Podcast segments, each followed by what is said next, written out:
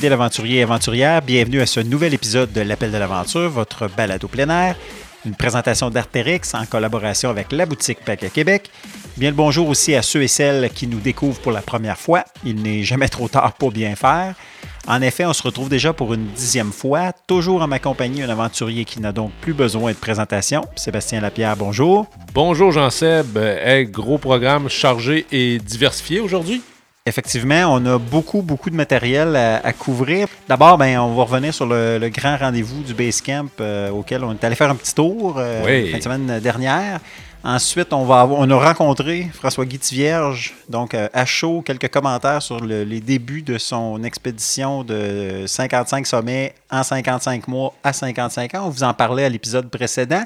Puis on change de registre complètement. On se retrouve sur l'eau avec cinq pagailleurs qui ont fait en planche à pagaie récemment, début septembre, de Montréal à Québec on s'entretient avec l'un d'eux. Mais avant, euh, j'aimerais, Sébastien, jaser avec toi un peu d'une grande expédition qui prend de plus en plus de place sur les réseaux sociaux, notamment avec des légendes polaires. Ça semblait être dans ton registre un peu. Oui, ça, ça, a piqué ma curiosité. Puis je pense qu'on n'a pas fini de l'entendre parler. Il s'agit de l'expédition Pôle Nord 2019 ou North Pole Expedition. C'est euh, deux aventuriers bien connus, Mike Horn et Borge Oslen, si je prends mon, accent euh, norvégien. Oh, tu te débrouilles bien, tu te débrouilles bien. Hein? Euh, c'était deux gars-là qui avaient, euh, en 2006, partagé une autre expédition. Ils avaient conquis le pôle Nord de nuit en hiver. donc, en duo, c'était une première mondiale. Et puis cette année, bon, ils se relancent ensemble dans un autre grand projet. De, encore une fois, passer par le pôle Nord, mais cette fois-ci, vraiment traverser l'océan Arctique. Ce projet-là fait partie d'une grande aventure qui a débuté en 2016, euh, alors que Mike Horn projetait d'effectuer le tour du monde, mais par les deux pôles. Donc, rien que ça. Oui, rien que ça. Ben, il, a, tourné autour du monde à peu près de toutes les façons. Ça fait que là, il fallait qu'il le fasse par les deux pôles. On est vraiment dans le niveau légendaire au niveau de ces deux aventuriers-là. C'est euh, les, les Wayne Gretzky de l'expédition polaire. C'est pas peu dire. oui, exactement. Écoutez, Mike Horn est assez connu, là, autant sur les réseaux sociaux que dans l'actualité. Euh, peut-être un petit peu moins. Il est un petit peu plus euh, euh, low profile, si on veut. Euh, mais c'est deux, euh, c'est probablement les deux plus grands aventuriers, explorateurs des, temps modernes. Si je me trompe pas, Oslan est un peu revenu dans l'actualité les derniers mois avec l'histoire de la traversée de l'Antarctique. Tout à fait. Euh, on se rappelle de Colin O'Brady qui revendiquait la première, course, la première traversée de l'Antarctique.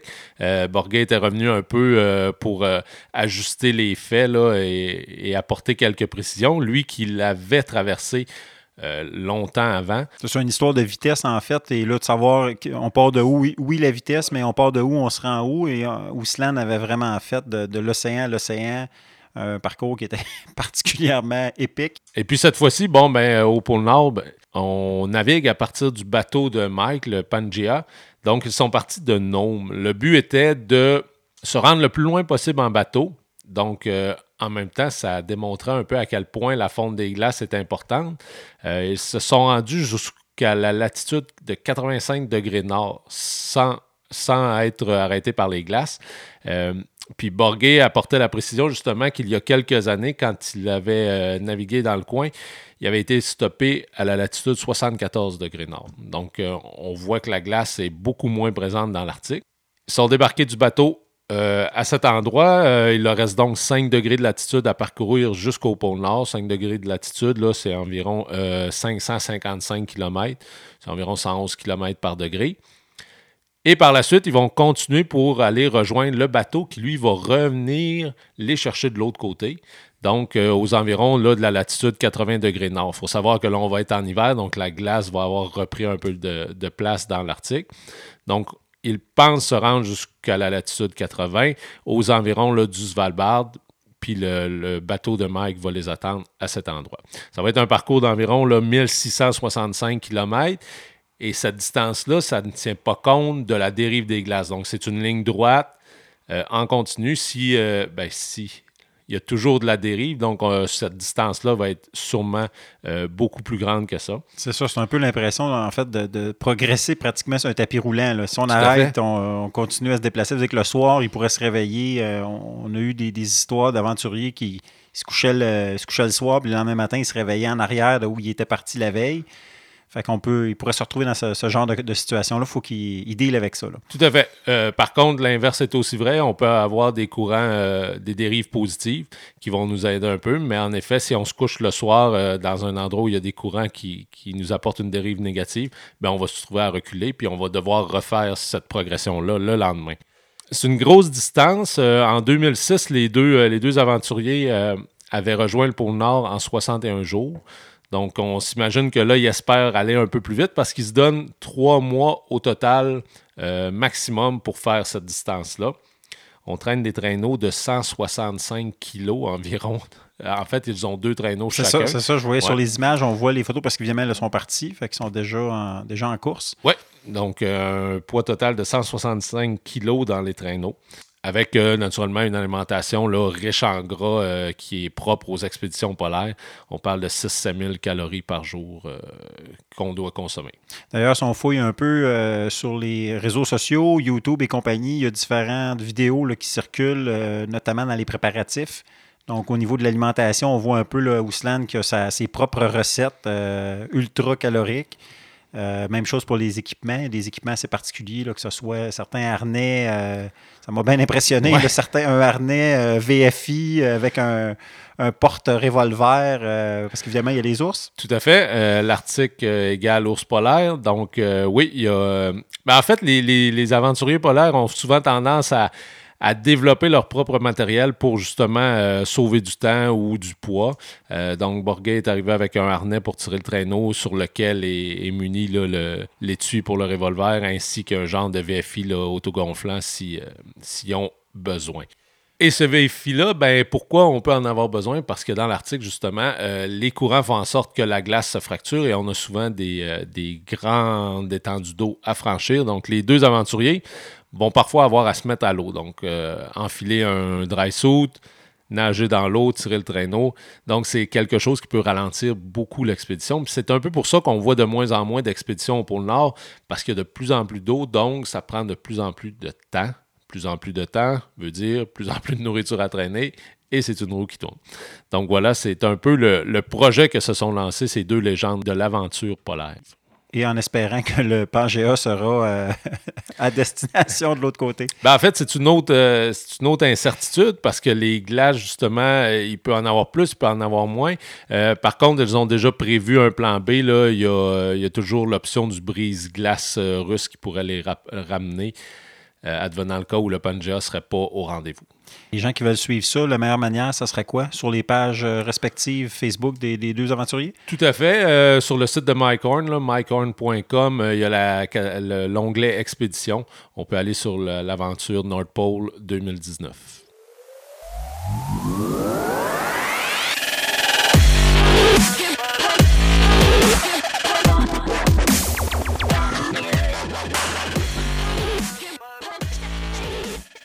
Sébastien, la curiosité est une bien belle qualité. Elle avait été piquée l'année passée euh, avec le, succès remporté par le, premier Basecamp de North Face. Oui. On était curieux de savoir qu'est-ce qu'il en était. Ben oui, ça fait que cette année, on s'est dit quoi de mieux que d'aller sur place euh, voir ce qu'il en est. On a fait une petite tournée, puis on s'est entretenu euh, avec un des organisateurs, Loïc Martel-Magnan.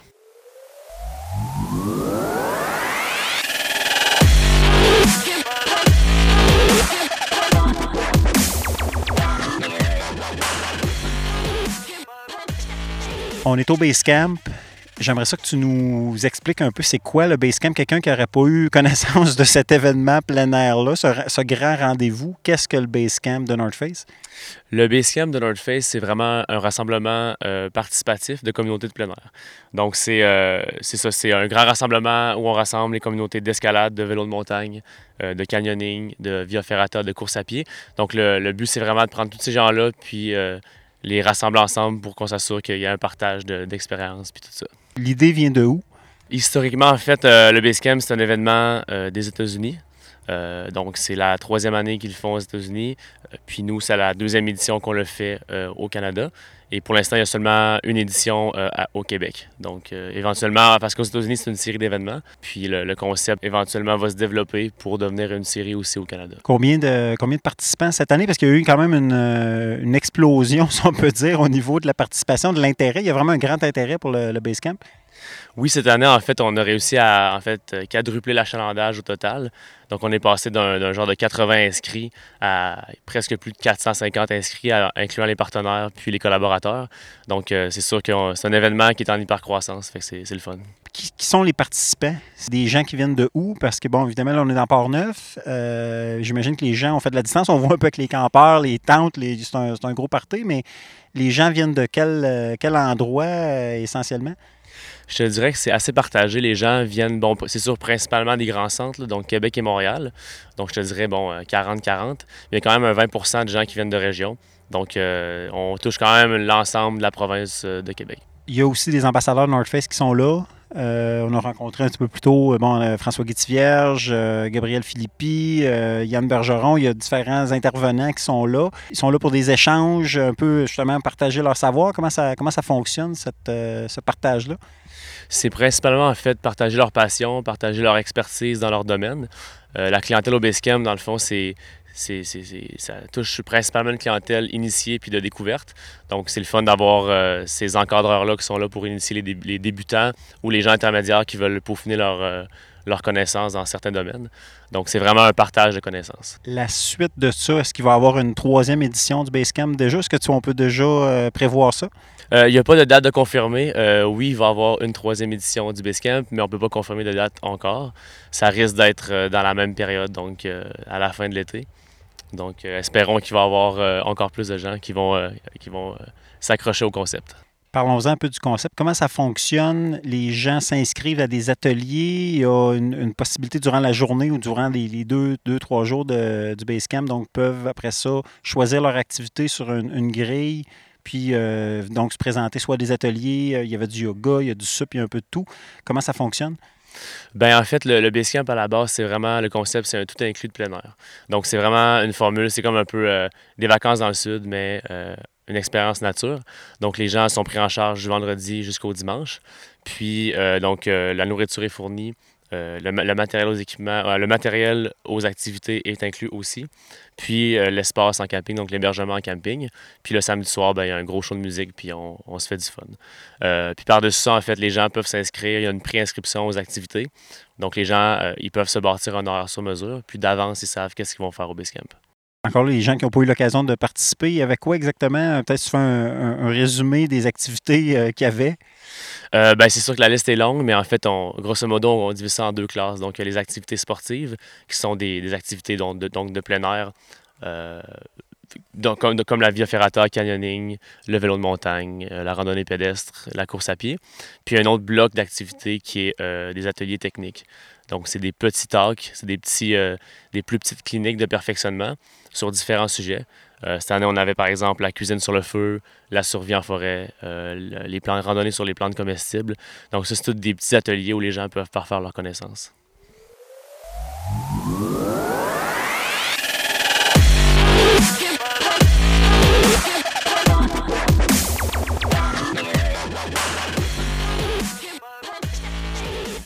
Un événement qui sera assurément à mettre à l'agenda l'an prochain, Sébastien? Oui, et fait à noter, l'événement affichait complet cette année, donc prenez-vous d'avance pour l'an prochain. De belles rencontres euh, aussi à faire euh, à, chaque, à chaque occasion. On en a fait une. Oui, naturellement, là, c'est le rendez-vous de plein air dans, la région. Donc, euh, même François-Guy Vierge y était et il venait tout juste de revenir de son premier voyage là, pour ses 55 sommets.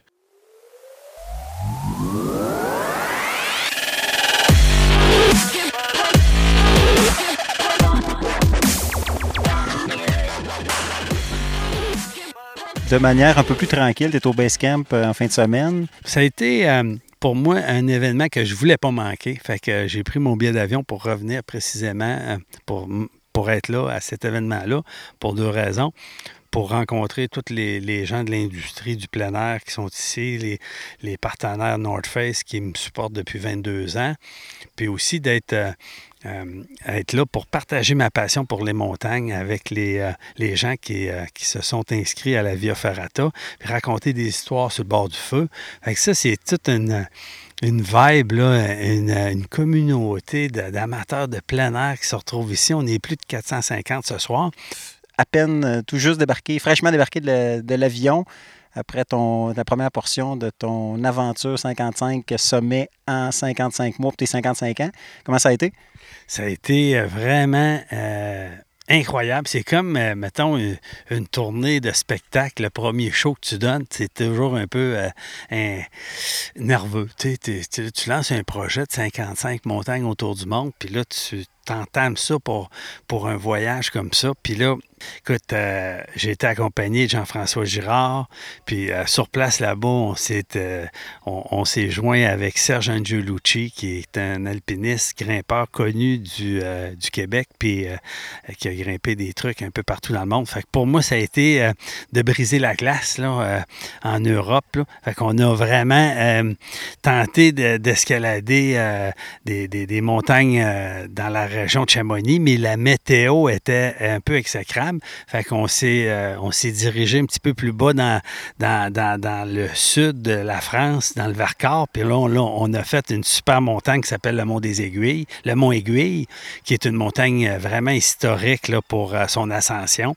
Fait qu'on a fait euh, vraiment là, une belle ascension sur le pilier sud du Mont Aiguille. On était très fiers. Ça a pris quasiment une douzaine d'heures faire l'ascension et la descente.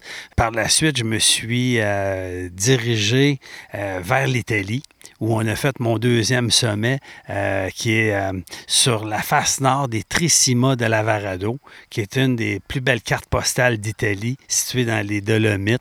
J'ai fait la, tour centrale dans une face vraiment verticale, même déversante, qui est, qui, qui, qui s'appelle la Brandlaras qui est une des voies les plus euh, difficiles de toute la face. C'est une 5-12, 17 euh, longueurs de corde. Ça nous a pris 22 heures faire son ascension, puis la descente en rappel de l'autre face. Je suis sorti de là. J'ai été raqué de partout. Je n'ai jamais forcé de même physiquement, quasiment de toute ma vie au niveau musculaire. C'était une, une, une dure. Là on, le serait à moins. Euh, donc, l'association avec Jean-François a été euh, mise à l'épreuve. Comment ça, comment ça s'est passé de ce côté-là? Ça s'est très, très bien passé. Euh, l'énergie, la, la, je pourrais dire, le, fit est parfait là, parce que, tu sais, il serait là pour le dire que notre association, euh, autant la sagesse, l'expérience euh, de ma part, puis lui, euh, la force, puis l'audace, puis l'aspect technique de son côté à lui, ont fait une association explosive pour, faire des belles ascensions. Par la suite, on s'est dirigé en Suisse pour mon troisième sommet. Fait qu'on a fait France, Italie, Suisse. Fait euh, on se retrouve dans le coin de, Saint-Moritz, en Suisse, où il y a une super montagne euh, un peu reculée qu'on ne connaît pas. on est habitué de parler de la Suisse, euh, le Cervin ou le Eiger, mais là, c'est le pic Badil. C'est une, une, paroi qui culmine à 3300 mètres d'altitude, qui est, est filé comme une dorsale de requin. Puis on a fait la pointe, là, euh, l'arête nord de cette montagne-là, qui est une arête euh, euh, pas vraiment difficile comme la face euh, de l'Italie qu'on a faite, mais qui est plus longue. on parle d'une vingtaine de longueurs de cordes avec une marge d'approche de, deux Mont-Saint-Anne un par-dessus l'autre, juste pour attaquer la montagne. Est-ce que je comprends donc que certains sommets n'étaient euh, pas nécessairement sur la liste de départ? Est-ce qu'il y a un peu d'ajustement, évidemment, avec les conditions météo et tout ça? Oui, exactement. C'est que là, la montagne, c'est une grande aventure. Il faut avoir beaucoup d'humilité. Puis euh, des fois, il faut savoir euh, dire non, quitte à, retourner. C'est sûr que les montagnes qui sont sur ma liste, j'ai cinq ans pour les gravir. Ça ne veut pas dire qu'elles sont, prêtes tout de suite. Ça veut dire qu'il y a des montagnes qui peuvent se faire attendre. Je peux avoir le goût de l'escalader, puis euh, finalement, euh, il faut, euh, faut attendre une semaine, deux semaines. Peut-être que la saison n'était pas bonne non plus. Donc, j'ai dû switcher.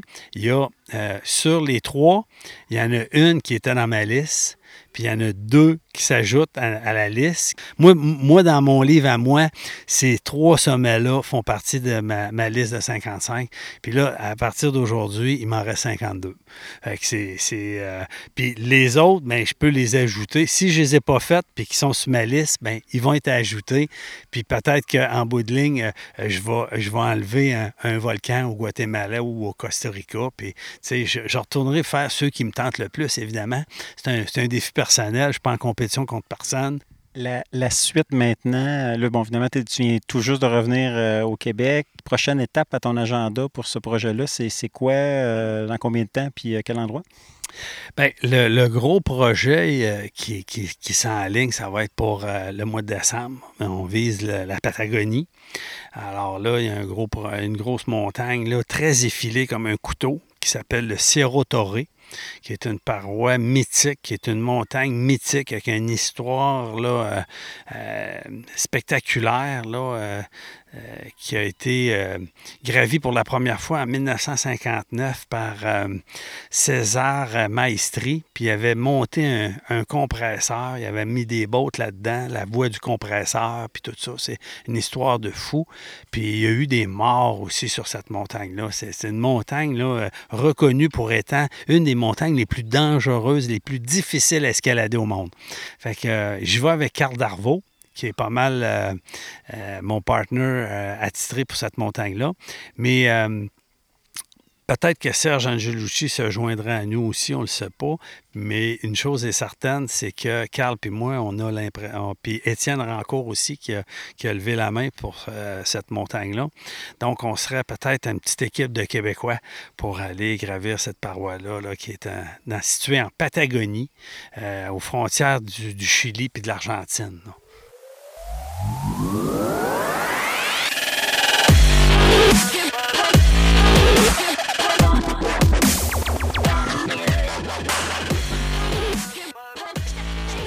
De l'univers vertical, on passe à un tout autre élément, Sébastien? Oui, en effet, on se retrouve sur l'eau en planche à pagaie sur le majestueux fleuve Saint-Laurent.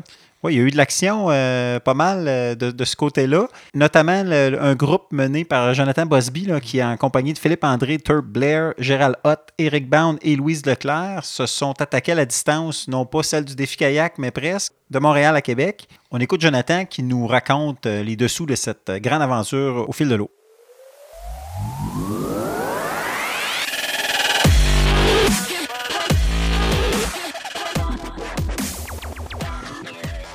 Jonathan, comment vous en êtes venu à faire ce trajet-là?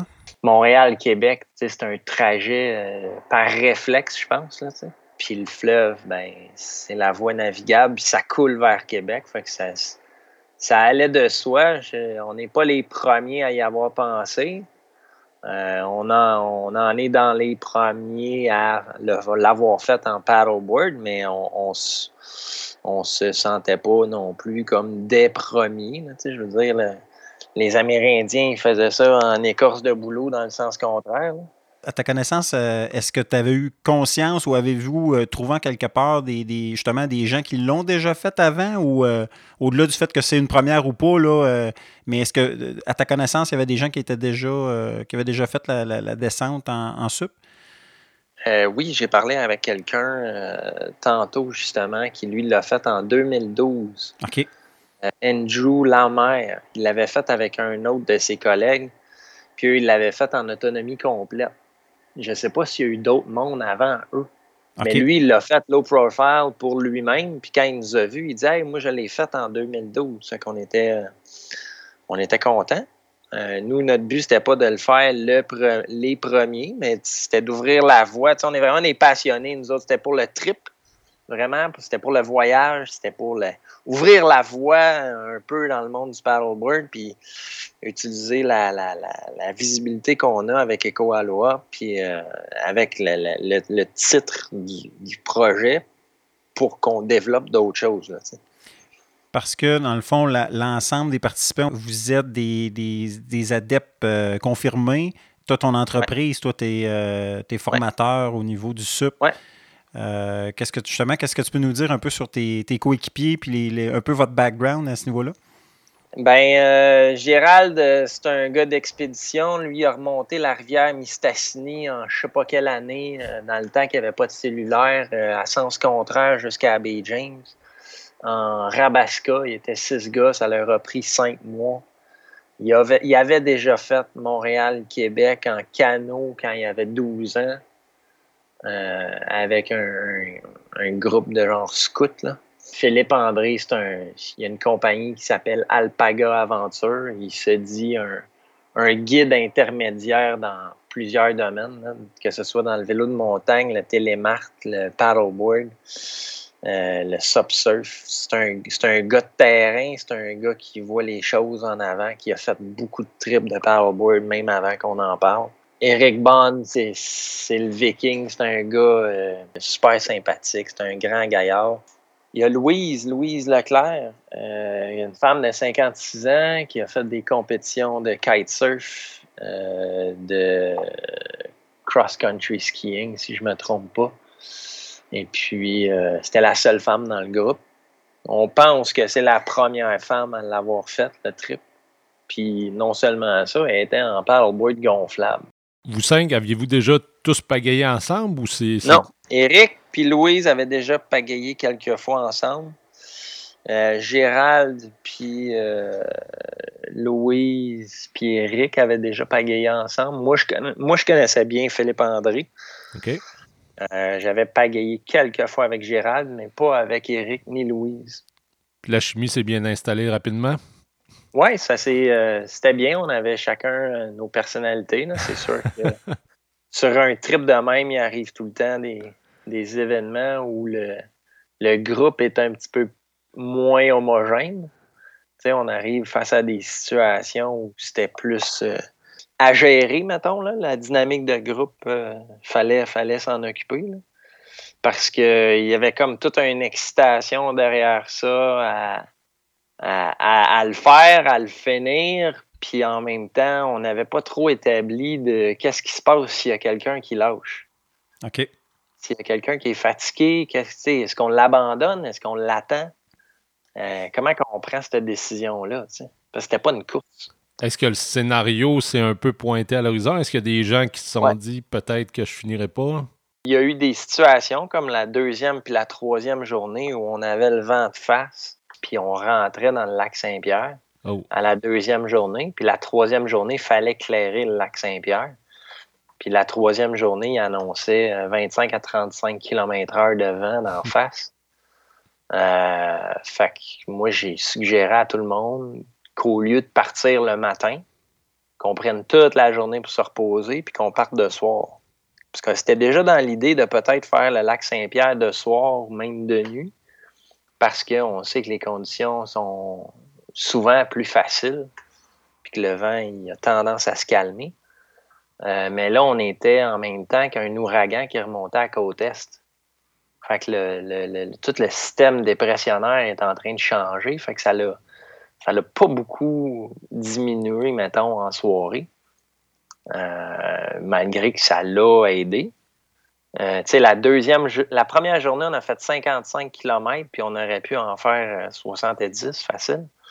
Euh, mais Gérald, il voulait pas trop se brûler en partant. il a quand même 63 ans. Il fallait qu'il gère sa banque d'énergie pour les, pour les cinq jours.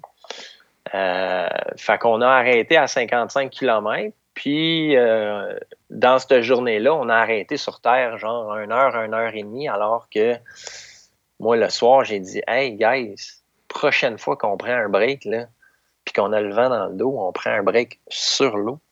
On va mhm. dériver avec le courant, on va se faire pousser par le, par, par le vent, puis on va gagner peut-être 5 km facilement à rien faire.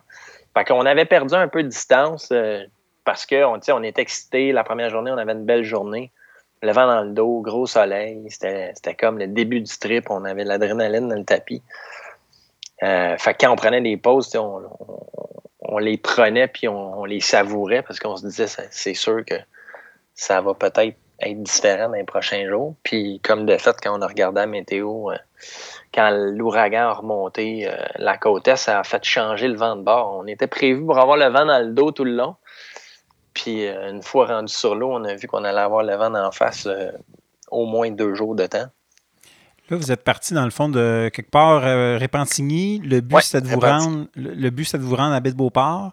Donc, on comprend qu'il y avait une certaine euh, souplesse dans l'itinéraire, étant donné la nouveauté du défi. Au niveau de la logistique, comment ça fonctionnait? Vous étiez euh, en autonomie jusqu'à un certain point pour la journée, mais vous aviez quand même du ravitaillement. On avait un support terrestre. OK. moi, j'ai suggéré à Gérald, j'ai dit, si on veut emmener l'événement à quelque part, euh, puis attirer les gens, puis le faire, mais pas se rocher la vie à le faire. Je dis, moi, je suis prêt à fournir le support terrestre. on va s'arranger de trouver quelqu'un, un volontaire qui va nous suivre avec le camion puis la remorque des Koaloa, puis avec du stock dedans, de la bouffe, du linge de rechange, un wetsuit de rechange, des pagaies de rechange, des ailerons, tout ce que tu veux, euh, des serviettes, notre linge pour dormir le soir. Puis on n'avait pas, on n'avait pas dans l'optique de dormir en tente puis de se faire ça euh, à, l'autonomie complète. On, voulait faire le trip puis être confortable puis avoir du fun. C'était plus une expérience puis un, petit voyage cool qu'un gros défi de, d'essayer de, se prouver à être capable de survivre la ride euh, d'improviser des campements. on avance à 6, 7, 9 km heure. Euh, on a toute la journée pour booker un hôtel. On était en dehors de la saison, fait qu'on savait que c'était très accessible puis facile. Fait qu'on est allé euh, de cette manière-là. on avait tout l'équipement, c'était facile à transporter nos trucs. On avait nos collations, nos communications de base sur nos paddleboards, un petit peu de linge de rechange, un coupe-vent s'il pleuvait, puis tout l'équipement de sécurité. Là, est-ce que vous êtes restés euh, essentiellement ensemble, en, flottille pas mal tout le temps, ou des, par moment vous étiez plus séparés? Oui, c'est sûr qu'à un moment donné, chacun prenait nos distances. Il y en avait qui avaient envie de pagayer puis de pas arrêter. Mais euh, nos, points de sortie étaient toujours les mêmes, puis on s'attendait tout le temps avant de repartir. Dis-moi, Jonathan, concrètement, vos, euh, vos, points de sortie puis vos, vos couchers, c'était à quel endroit exactement? La première journée, on est sorti à Saint-Ignace de l'Ayola et puis on a dormi à Louisville parce qu'on pensait qu'on se rendrait jusqu'à Louisville. Le lendemain matin, on est reparti de Berthier, qui est comme juste en face de l'île de Saint-Ignace.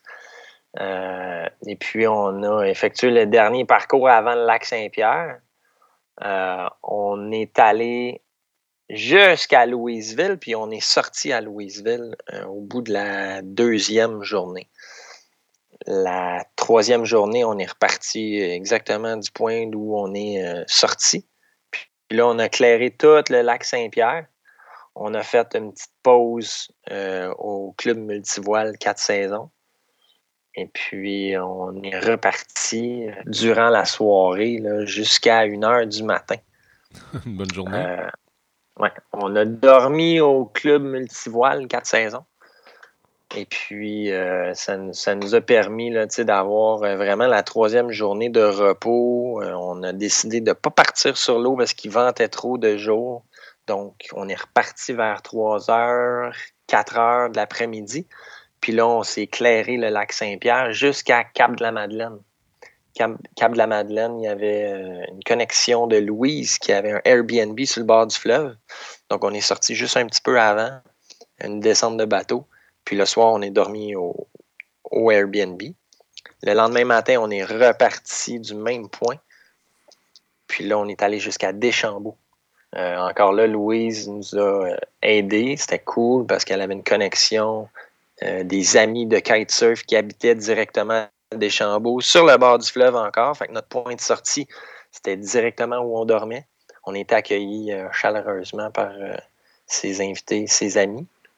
Puis le lendemain matin, on repartait, puis là, il ben, fallait se rendre jusqu'à la baie de Beauport. durant la journée, par contre, on a été confronté avec les marées mm-hmm. qui commencent à partir de Donnacona à peu près. Fait qu'on est sorti un petit peu plus loin à Cap-Rouge. On a pris une petite pause d'une heure et demie vers 3h15, 3h30.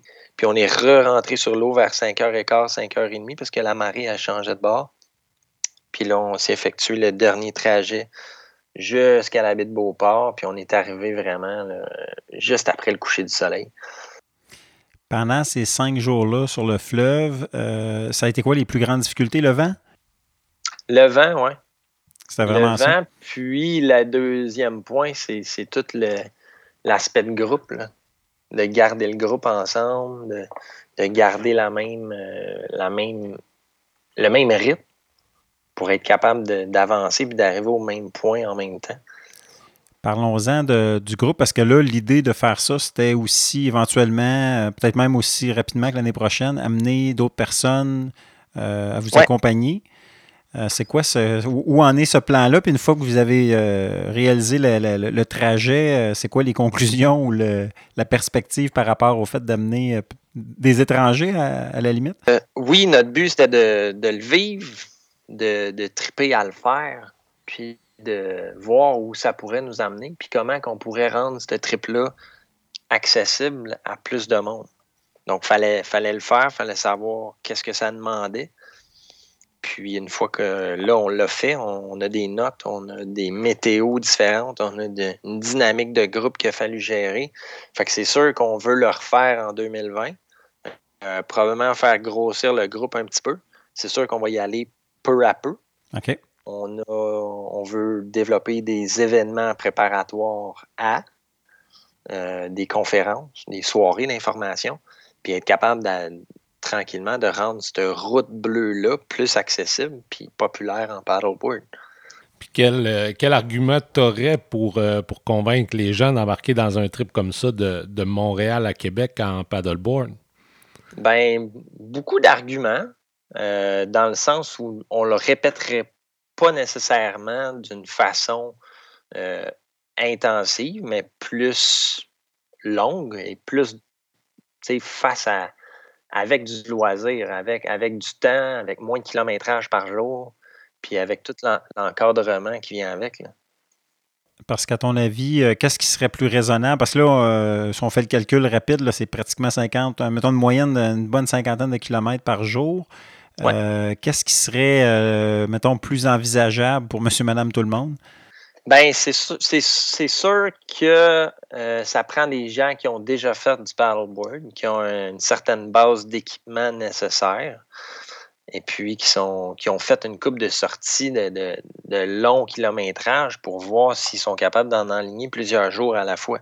Fait que, tu sais, peut-être pas monsieur, madame, tout le monde, mais mais surtout les adeptes de paddleboard qui sont habitués de sortir, pas nécessairement des athlètes, mais des gens qui ont la curiosité pour essayer le trip. Mais avec l'encadrement, un soutien terrestre, euh, puis des guides sur l'eau, si la personne veut abandonner après deux jours, mais ben, c'est pas très grave. Elle sort au point de sortie, est accompagnée par le guide, puis ça finit là. C'est pas comme si on était en plein milieu de l'océan avec aucun point de sortie. Ça reste quand même le fleuve, puis il y a des, c'est euh, assez fréquent tout le long du parcours. Fait que au niveau sécuritaire, euh, je pense pas que c'est un problème. Après ça, la capacité physique de le faire, si tu ne l'as pas, ben, tu sors et c'est réglé. Vous avez partagé euh, déjà une partie de vos, aventures sur les réseaux sociaux. Est-ce qu'il y a déjà des gens qui vous ont contacté, qui ont levé la main et qui sont intéressés à l'avance pour 2020? Oui, c'est sûr, c'est sûr. Il y a beaucoup de monde qui, euh, sont intéressés à, vivre ça, puis à, se faire un parcours comme ça parce qu'ils n'en ont jamais fait. Il y a beaucoup, tu sais, dans le monde du paddleboard, on voit beaucoup euh, Rivière-Rouge, des 12 km, des 20 km, mais c'est rare que tu vois des groupes partir pour 30, 40, 50 km. Tu sais, ça devient un kilométrage où ça fait un peu plus peur aux gens, ça prend toute la journée à pagayer presque non-stop pour être capable de faire ça. C'est sûr. Par contre, on l'a vu, exemple avec le défi kayak, euh, des fois des trajets, euh, des, distances qu'on peut penser qui sont presque impossibles. L'effet de groupe se fait sentir, puis ça devient des, possibilités, des grands rassemblements, des grands événements. Ben oui, c'est ça. Ça peut être euh, vraiment quelque chose de bien à, joindre avec le kayak ou de, de le faire vraiment type paddleboard. Mais moi, je pense vraiment que ça peut être accessible? Ce serait plus un, voyage, le fun, avec des, des soirées, des points d'arrêt intéressants. Euh, le club multivoile 4 saisons a été vraiment cool avec nous. Euh, c'est des dortoirs, ils ont accès directement sur le bord de l'eau, c'est une école de voile, c'est des gens dans le domaine du paddleboard avec d'autres sports. Dominique Vallée. Euh, moi, c'était mon optique de faire le trajet, mais aussi d'arrêter dans des business de paddleboard pour que tout le monde puisse en ressortir un, peu gagnant, puis qu'on puisse s'unir sur un territoire qu'on joue tout dessus. Évidemment, avec ton entreprise Ecoaloa, tu es, directement lié à la communauté de, de, de, SUP, de, de, Stand-Up Paddle. Euh, comment tu qualifierais la, justement la communauté, le développement du sport dans les dernières années? Euh, ça a été super bien, ça a explosé. Euh, au début, on faisait beaucoup des cours, les gens n'osaient pas embarquer là-dessus ou aller sur l'eau par eux-mêmes. Après ça, ça a évolué plus vers des, de la location tranquillement, euh, vers de la vente. Puis là, les gens, tranquillement, ils ont leur équipement, ils cherchent des territoires, ils cherchent des défis, ils cherchent des, endroits où aller, puis des choses à faire. Puis nous, notre mission, je pense que beaucoup le marché s'en va vers ça. Au Québec, on a tellement un beau territoire, tellement beaucoup de plans d'eau. Le touring, puis les, expéditions, que ce soit une, deux, trois euh, journées, euh, ça s'en vient de vraiment plus populaire. les gens ont leur équipement, puis là, ben, ils veulent quelque chose à faire. c'est une communauté, les gens aiment ça pagayer ensemble. Euh, il y a encore beaucoup de filles dans le domaine. Euh, c'est un petit peu mon optique de faire ce trip-là, d'essayer d'attirer un peu plus les gars, de voir qu'il y a du défi là-dedans, puis c'est pas, c'est pas, pas un sport de filles nécessairement, puis que de rendre le visuel de ça, que ça devienne un peu autre chose tranquillement, les courses embarquent. Euh, puis ça, ben, c'est un petit peu plus un marché de niche. C'est pas tout le monde qui a envie de faire de la course. Mais des séjours puis des expéditions, c'est vraiment une grosse partie du marché. Le trajet de l'hippocampe, j'imagine que vous avez euh, été mis au courant. C'était quelqu'un que tu connaissais? Comment ça? Eh oui. On est allé au Montréal Subfest. Euh, ma copine est allée donner des cours de fitness sur l'eau avec KSF. Puis il y avait quelqu'un, justement, David Gaucher, qui était là avec un kiosque qui faisait la promotion de son trajet, euh, le trajet de l'hippocampe. Puis il faisait une levée de fonds pour une cause, pour la Société canadienne du cancer. Il y avait une super belle histoire. Puis euh, il a approché ma copine, justement, pour lui demander Écoute, est-ce que je peux te déranger? Est-ce que je peux te parler de mon projet? Puis tout ça. Puis là, ma copine, euh, tout bonnement comme ça, elle dit Ah ouais, tu fais Montréal-Québec? C'est quand que tu fais Montréal-Québec? Puis là, lui, dit ben, Du 7 au 10 septembre. Elle dit Ah, elle dit, c'est drôle. Elle dit, je pense que mon chum, il le fait en même temps que toi. Fait que euh, ma copine a pris ses contacts, elle a donné mes contacts, puis là, il m'a appelé. Fait qu'on s'est parlé. On s'est parlé un peu de la philosophie du trip, de tout ça. Euh, on a même été le rencontrer, on a super avec, puis on voulait euh, possiblement joindre nos deux événements. Parce que nous, on, le faisait vraiment pour le trip, pour le voyage, pour, pour l'essence de le faire, puis de rendre ça accessible. Mais c'était pas dans le but d'être les premiers parce qu'on était bien conscient qu'on n'était probablement pas les premiers. Donc euh, là, le fait d'être le premier n'était pas vraiment l'aspect à mettre de l'avant. Puis lui, il avait la cause. Il y avait la cause de Société canadienne du cancer. On s'est dit, bon, mais pourquoi pas être une belle gang, qu'ils le fassent ensemble, qu'on aille une cause, puis que chacun, on aille nos forces. Là, donc, euh, mais ça n'a pas, euh, ça pas à donner dans la flexibilité des horaires qui étaient déjà organisés, puis ça a été trop vite en temps. on a su ça au mois d'août, puis David aussi a su ça au mois d'août, qu'on le faisait pratiquement en même temps, mais nous, on le faisait deux jours avant, ce qui était un peu euh, dommage pour son optique. Mais en même temps, euh, ça a fait juste plus de monde qui ont fait le trajet, en fait. C'est ça, vous êtes chevauché. Euh, je pense qu'il l'a fait en quatre jours, finalement, si je ne me trompe pas. Il l'a fait en quatre jours. Il a, pagayé euh, plus longtemps par jour avec moins de pauses. Fait que, quand tu es avec un groupe, il y a un petit peu plus de choses à gérer. on avait des communications puis la gestion de groupe mm. avec tout ça. Donc, puis, tu sais, avec les conditions qu'on a eues, puis l'âge de tout le monde, je pense qu'en cinq jours, c'était bien. Encore une fois, une autre démonstration que c'est possible de le faire, euh, puis qu'il y, a un intérêt euh, assurément pour le, la descente entre Montréal et Québec en sup. Oui, ouais, il y a plein de monde qui pense qu'ils voulaient le faire, qui, qui voulaient le faire avant, qui maintenant ont vu les images, puis là, ça leur donne encore plus le goût. Les gens qui voudraient en savoir davantage, qui aimeraient peut-être euh, participer l'année prochaine, c'est quoi la meilleure manière? C'est de, vous joindre? C'est par la page Facebook d'EcoAloa, peut-être?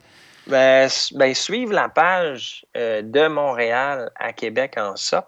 Puis euh, oui, EcoAloa est là derrière tout ça. Donc, ça peut être les courriels d'EcoAloa. Pour l'instant, on n'a pas fait de site web de Montréal à Québec en SOP. Fait c'est juste une page Facebook Vous pouvez la suivre, la liker, envoyer des messages, puis on va s'assurer de répondre aux questions, puis d'updater les événements, puis euh, tout ce qui va s'en venir en 2020.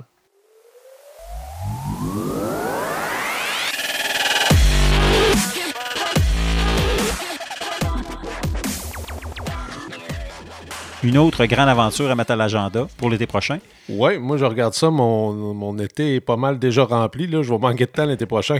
Ça se remplit effectivement assez vite. Hein? C'est tentant, toutes ces aventures. Euh, c'est ce qui conclut le dixième épisode de l'Appel à l'aventure, votre balado plein air. On se souvient qu'on peut toujours euh, retrouver du contenu euh, supplémentaire sur le blog au jsmassicotte.info. Assurez-vous de vous abonner sur les différentes plateformes pour ne rien manquer. Ici Jean-Sébastien Massicotte, chroniqueur plein air. Et Sébastien Lapierre, aventurier. Qui vous disent à la prochaine pour un autre épisode de l'Appel de l'aventure.